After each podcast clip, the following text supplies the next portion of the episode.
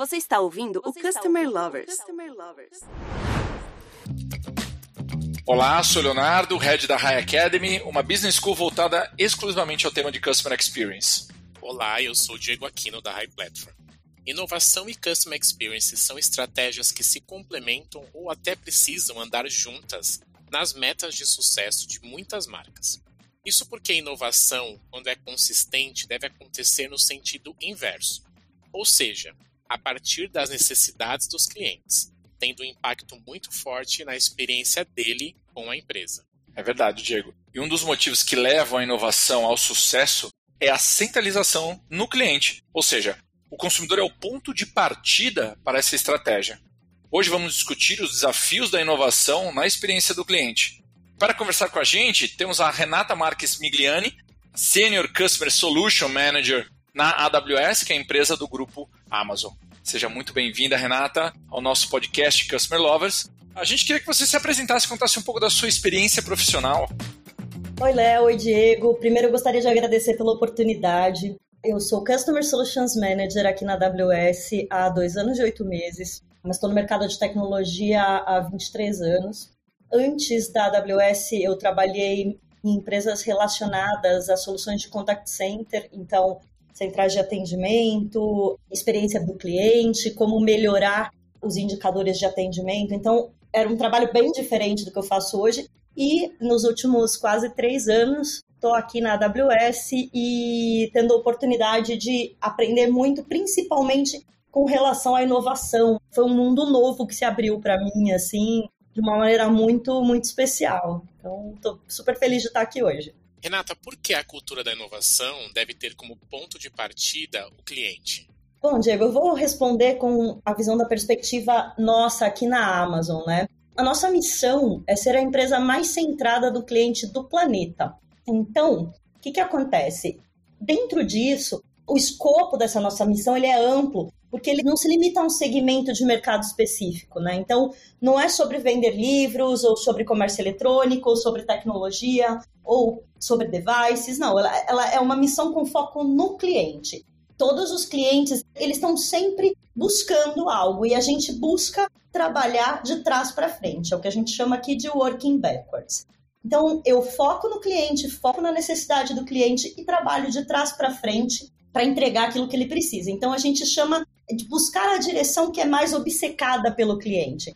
Então, qual é a melhor coisa que a gente. Como é que a gente faz? A gente busca entender o que o cliente precisa ou deseja, e a partir daí a gente trabalha no sentido inverso dessas necessidades para inventar uma maneira de surpreender e encantar nossos clientes. Então, não se trata de estar perto dos clientes e perguntar o que eles querem, mas assim, compreender a situação pela qual eles passam, o contexto que eles estão vivendo naquele momento e inventar em nome do nosso cliente. Então, tem muitas abordagens que são viáveis para centralizar um negócio, né?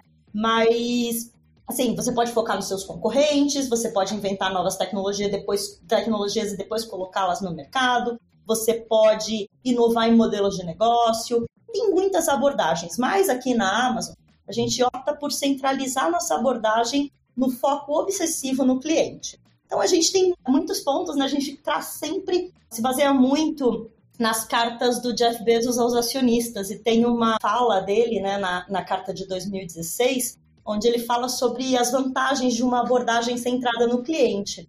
E é assim, os clientes estão sempre maravilhosamente insatisfeitos, mas quando relatam estar, estar felizes e os negócios vão muito bem, mesmo assim, quando eles não sabem, os clientes querem algo melhor e o seu desejo de encantar os clientes o levará a inventar em nome deles. Um ponto que a gente coloca sempre é que, assim, se o cliente está 100% satisfeito, mesmo que ele vocalize isso, não, estou super satisfeito, lá no fundo tem pelo menos uma coisa que a gente sempre sabe que o cliente pode querer ou vai querer, que para ele vai ser conveniente, que é pagar menos. Então, dentro do nosso negócio, a gente tem um mecanismo, que é um ponto que eu vou até posso contar melhor para vocês depois, que é o chamado flywheel ou volante, né? Ele conta o como é o fluxo para o crescimento né, dos nossos negócios. Então, imagina assim: vamos imaginar no, no caso do e-commerce, tá? Para eu ter o crescimento, imagina um círculo e todas essas, essas questões, esses pontos que eu vou colocar estão em volta desse círculo, o que faz esse círculo girar. Então eu tenho uma boa experiência do cliente, eu tendo essa boa experiência do cliente, eu aumento o tráfego no meu site. Eu aumentando o tráfego no meu site, eu aumento o número de vendedores que eu atraio, que são interessados em vender através do meu site. Aumentando esse número de vendedores, eu melhoro a seleção de, de produtos que eu tenho no meu site e melhoro a experiência do cliente. Qual é o efeito colateral disso? Eu diminuo o meu custo de estrutura, eu diminuo os meus preços, gerando uma melhor experiência do cliente. Então, quanto mais essa roda girar, quanto mais essa flywheel ou essa roda de crescimento girar, melhor a gente vai atender os nossos clientes e menor vai ser o nosso preço. Então, isso funciona, a gente tem flywheels semelhantes para todos os nossos negócios. Então, a gente segue esses princípios na Amazon.com, na AWS, nas outras linhas de negócio. Então, o nosso foco é sempre no cliente, é sempre na necessidade do cliente. E se o cliente não está sendo vocal naquilo que ele precisa, a gente tenta descobrir através dele uh, o que ele precisa para poder melhorar. Sabemos da importância da cultura da inovação, mas um ponto importante a ser discutido é como atingir o sucesso. Existem pilares que levam a inovar com sucesso? Como é que a Amazon faz isso? Então, um traço comum a todos os negócios da Amazon é o foco na necessidade do cliente ou num ponto problemático do cliente, né? Então, a gente trabalha inversamente, que é o working backwards, que é um mecanismo que a gente usa, mesmo que essas áreas estejam fora do nosso escopo principal de negócio. Então, com essa base focada no cliente e com o crescimento né, da quantidade de pessoas, enfim, da quantidade de negócios, a gente tem quatro pontos, né, quatro pilares que a gente trabalha muito fortes aqui, que são cultura, mecanismos, arquitetura e organização. O que, que acontece? Você, para que você tenha um resultado de crescimento, você tem que ter pessoas que estejam preparadas para operar esse crescimento. Então, você precisa que essas pessoas tenham autonomia. Então, a gente costuma dizer que a gente contrata construtores e deixa que eles construam. Então, para que eles possam ter essa liberdade, essa agilidade em construir, a gente tem os princípios de liderança, que é uma grande parte da nossa cultura. Então, o que, que acontece? A gente tem esse sistema de, de crenças, né? Que são comuns e que são amplamente divulgadas na Amazon, como um todo. São 16 princípios de liderança, depois vocês podem até buscar, tá? tem, no, tem no nosso site, enfim. E você consegue entender ali, eles começam com obsessão no cliente e terminam com entrega de resultados. Então, cada um deles tem ali um guia de como você de como você faz, de como você trabalha. A gente tinha até meio do ano passado, mais ou menos, a gente tinha 14, hoje nós temos 16. Foram incluídos dois princípios de liderança, um relacionado à responsabilidade que o crescimento em escala traz, e o outro sobre o nosso desejo de, de prosperar sendo o melhor empregador também para as nossas pessoas, né? Então, vamos imaginar é, que você precisa. Eu vou dar um exemplo aqui de um dos, dos princípios de liderança para exemplificar. Então, assim, vamos falar de tomada de decisão. Então, para tomada de decisão, a gente precisa ter agilidade, certo? Então, a gente tem um princípio de liderança que é muito importante para a inovação, que é o Invent and Simplify, ou em português, inventar e simplificar. Então, o que, que ele diz, né? Os líderes esperam e exigem inovação e invenção de suas equipes e sempre encontram maneiras de simplificar. Eles estão extremamente cientes, procuram novas ideias de todos os lugares e não são limitados por um não foi inventado aqui.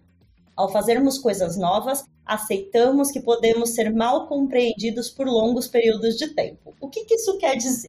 Para inventar, para ser inovador, você tem que estar disposto a arriscar. O que, que é disposto a arriscar? De repente, aquela sua ideia, assim, ela pode, num primeiro momento, ser chocante. Ela pode, num primeiro momento, não ser algo assim com o que as pessoas estão acostumadas ou esperando, senão não seria inovação. Vou citar dois exemplos que a gente tem bem fortes aqui nesse sentido. Um deles é a criação do Kindle, né? Quando o Kindle foi lançado, foi muito, muito questionado do porquê que uma empresa que vende livros gostaria, online, né, livros físicos, gostaria de, de vender um, um equipamento, um device que pudesse, de alguma forma, canibalizar o seu negócio, né? O Kindle foi lançado em 2007 e ele não foi o primeiro leitor de livros eletrônicos que foi desenvolvido ou foi inventado. Naquela época, ele era um dispositivo que ele era maior do que, do que o Kindle que a gente conhece hoje, maior do que um livro. Por que, que ele foi lançado dessa maneira? Naquela época, foram agregadas várias funções não relacionadas à leitura de livros, que depois foram saindo com o tempo, né? E, e, e a gente foi fazendo a iteração desse, desse produto e, e, foi mudando. Mas a pergunta que foi mais feita pelo mercado, né, pelas pessoas, por que, que a Amazon gostaria de ter um leitor de livro próprio? E a resposta é muito simples: fazer com que as pessoas pudessem ter qualquer livro já publicado em qualquer idioma em 60 segundos ou menos. O que, isso traz de benefício? Né? Que a pessoa possa, num, no, no momento em que ela quiser, procurar o livro no catálogo, baixa no seu Kindle e, e começa a ler. Ela não precisa esperar a entrega, ela não precisa ter um acesso à internet permanente para acessá-lo. Não, ela tem isso ali disponível para ela de uma maneira muito rápida.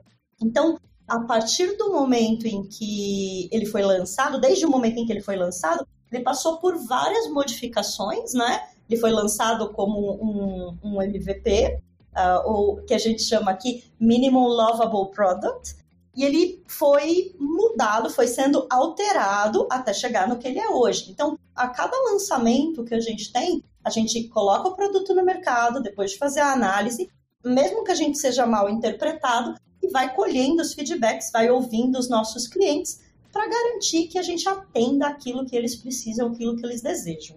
Um outro exemplo de aposta inovadora que a gente teve com a disposição de ser mal compreendido e de pensamento em longo prazo foi a própria AWS, que é a unidade onde eu trabalho. Então, quando a AWS foi lançada em 2006, muitos consideravam que era uma aposta super arriscada, porque as pessoas se perguntavam, né, o que, que a Amazon sabe sobre tecnologia em nuvem?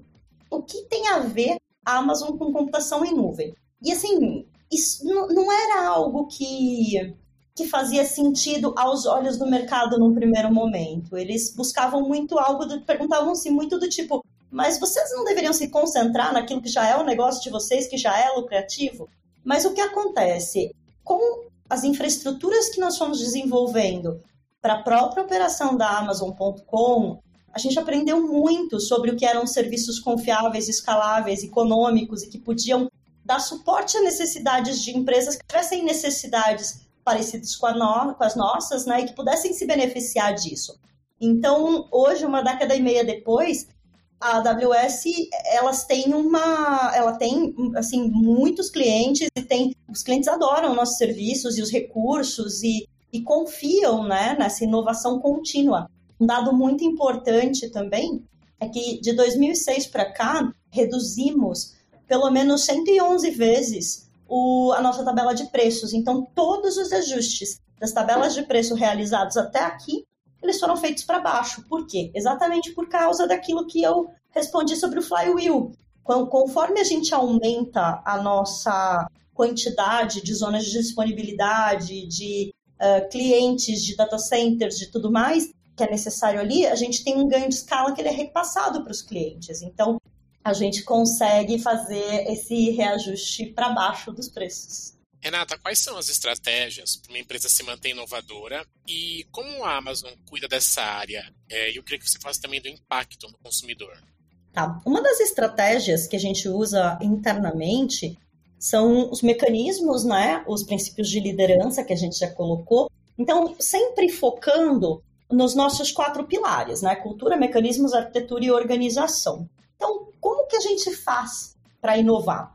Então, a gente se baseia na cultura de obsessão pelo cliente, contrata construtores, uh, cria um sistema de crenças, que são os princípios de liderança, para apoiá-los com isso. Então, assim, se você tem que ter uma tomada, como a gente, para inovar, tem que ter uma tomada de decisão rápida, quando você tem os princípios de liderança, você sabe em que se basear para tomar essas decisões. Isso passa a ser automático, tá? Isso faz parte do nosso DNA de uma maneira muito forte.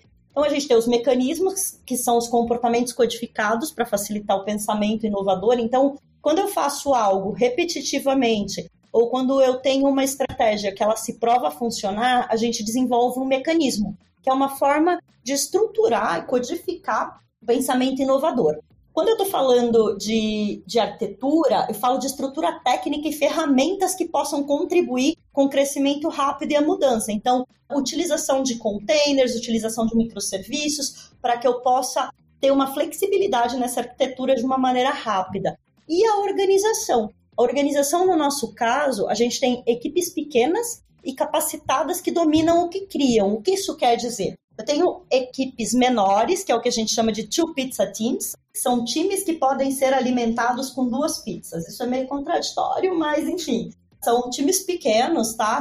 Que conseguem se falar, ter uma, uma proximidade, uma cadência, e eles são responsáveis por um pedaço, entre aspas, do negócio, a grosso modo, né? Eles são responsáveis por um pedaço do negócio, então eles desenvolvem, eles criam e eles cuidam daquele pedaço. Aquele pedaço é responsabilidade deles. Então, como a gente se organiza para inovar? Cultura, mecanismos, arquitetura e organização.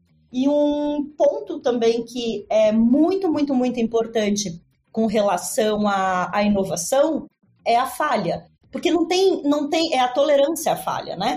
A gente não tem inovação sem falha. Tem um, mais um coach, né, do Jeff Bezos, que ele fala que a falha e a inovação são gêmeos inseparáveis. Então, se você não estiver disposto a falhar, na verdade, você não está experimentando. Se você já sabe com antecedência que aquilo vai funcionar, ele não é um experimento. Então, ele não é inovação, não é uma inovação, né? Então, você precisa ter, assim, uma abertura e uma, uma aceitação mesmo, né? A falha como parte necessária da inovação, porque senão você... E, assim, a sua estrutura organizacional, ela tem que estar alinhada com isso. É, ele não é que a gente fala que o fracasso ele não é só tolerado, ele é esperado se você for inovar. Isso não quer dizer que a gente saia por aí fazendo qualquer coisa de qualquer jeito e falhando e tá tudo bem. Não é tá tudo bem. É assim, se você falhar, aprenda, retire o melhor daquilo que foi que foi a falha, né? E vai adiante. Use essas lições aprendidas e vai adiante. Renata, como manter uma cultura de inovação viva que você comentou na, nas suas respostas aqui, em todas as áreas da empresa? Então, Léo, para isso a gente tem os nossos mecanismos, né? Mecanismos, cultura, arquitetura e organização, os nossos pilares. Mas o que eu acho que mais, assim, mais, o que é mais forte, cultura, mecanismos, organização são, assim, matadores para esse tipo de, de manutenção. Porque o que, que acontece? Quando você tem uma cultura forte, as pessoas sabem por qual caminho é, elas têm uma linha de pensamento que ela agrega, né? As pessoas têm essa cultura. Quando elas têm mecanismos, os comportamentos eles já foram facilitados ali. Você já tem formas que já foram comprovadamente, já tiveram sucesso comprovadamente, né? E a organização que faz com que as pessoas tenham espaço para criar.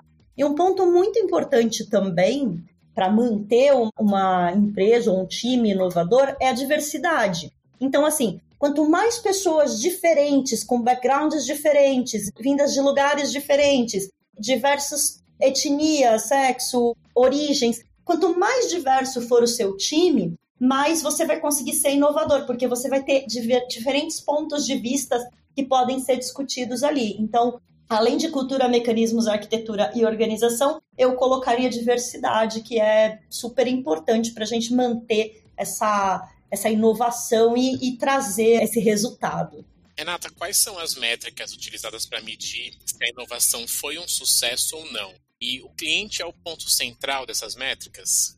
Cliente é o ponto central dessas métricas, sim. É, não adianta nada eu ter um, um produto maravilhoso que não atendeu o que o cliente precisa, certo? Então, assim, eu vou te dar dois exemplos de falhas que nós temos, né? Porque não adianta só contar as histórias bonitas, a gente tem que contar as histórias de falhas também. Que eu vou te mostrar assim dois exemplos que são bem, bem famosos de falhas.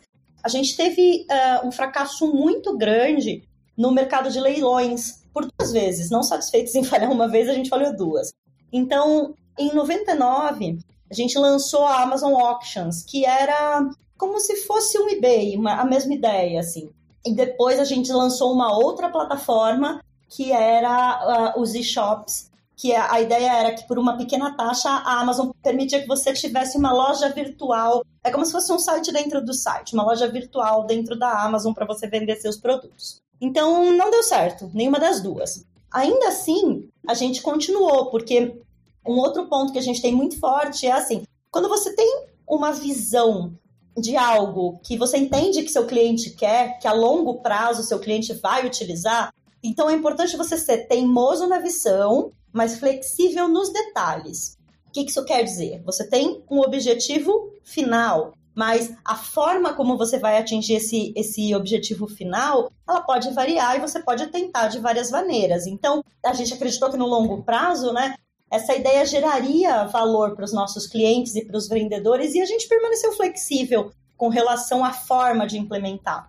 E daí surgiu o Amazon Marketplace, que hoje é uma parte significativa do nosso negócio de varejo.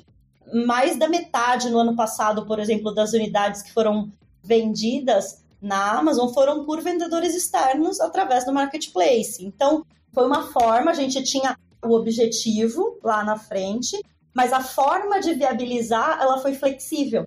Então, isso nos ajudou a, a entender essa falha e, e, aprender com ela. Um outro fracasso muito assim público e grande que a gente teve foi o Fire Phone, que eu acredito que ninguém aqui no Brasil tenha visto ou conhecido, não chegou a ser lançado aqui.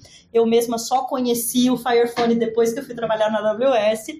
E assim, um ano depois do lançamento, foi interrompida a produção e foi dado baixo em 170 milhões de dólares de estoque não vendido. Então, assim, foi era um telefone que simplesmente não teve adesão, não deu certo, os aplicativos não eram coerentes com aquilo que o cliente precisava naquele momento, então não teve adesão. E assim, criar um hardware é algo complicado. Mas ainda assim a gente aprendeu muita coisa sobre construção de hardware, sobre cadeia de fornecimento, e isso ajudou muito no nosso desenvolvimento de outros dispositivos. Algumas das pessoas que trabalharam no Fire Phone, por exemplo, passaram a integrar os primeiros times de desenvolvimento do Echo e da Alexa. Então, uh, para que a pessoa esteja disposta e, e, e, confortável em falhar, você precisa de uma cultura que, se você trabalhar em algo e esse algo falhar, você tem que estar certo de que você não vai ser punido ou forçado a sair da empresa, não vai ser uma vergonha, vai ser algo que você vai trazer as lições aprendidas e vai ser aproveitado de uma outra maneira. A gente percebeu nas respostas da Renata que manter uma cultura de inovação por muito tempo não é fácil. E a Amazon consegue manter um alto nível de inovação, trazendo os resultados e engajando todos os funcionários em torno disso. No episódio de hoje, falamos com a expert Renata que trouxe os principais desafios de manter essa cultura de inovação viva dentro da Amazon. Renata, eu queria agradecer você por essa participação, por essa contribuição e agora eu passo o microfone para você, para você compartilhar uma mensagem final aí para os nossos seguidores. Léo, Diego, eu gostaria de agradecer pela oportunidade de estar aqui hoje. É muito legal essa, essa experiência. E meu recado final é: apostem em diversidades, apostem em mecanismos. Pessoas com backgrounds diferentes trazem ideias diferentes, visões diferentes. E o foco no cliente faz com que você tenha algo que já tem alguém que precisa, resolve um problema desse cliente. Então, é sempre, é sempre uma maneira interessante de fazer. O trabalhar de trás para frente faz com que você tenha uma visão e atenda uma necessidade do seu cliente. Então, você não precisa criar um mercado para o seu produto. Você já tem um produto, um, um mercado pronto para o produto que você está desenvolvendo. Iteração, né? Iterar os seus produtos, as suas soluções, para que você possa cada dia mais melhorar e não esperar o produto está perfeito para você entregar para o mercado. Não, tem uma versão beta, coloca no mercado, testa, itera, lança de novo e assim vai evoluindo para que você possa de fato inovar. Muito obrigada. Obrigado, Renata. Obrigado a todos que ouviram esse episódio. Fiquem ligados, porque tem muito mais coisa vindo por aí. Até a próxima. Até a próxima, pessoal. Você acabou de ouvir o Customer Lovers podcast da High Platform. Dá uma acessada no nosso Insta e se liga no conteúdo que rola por lá.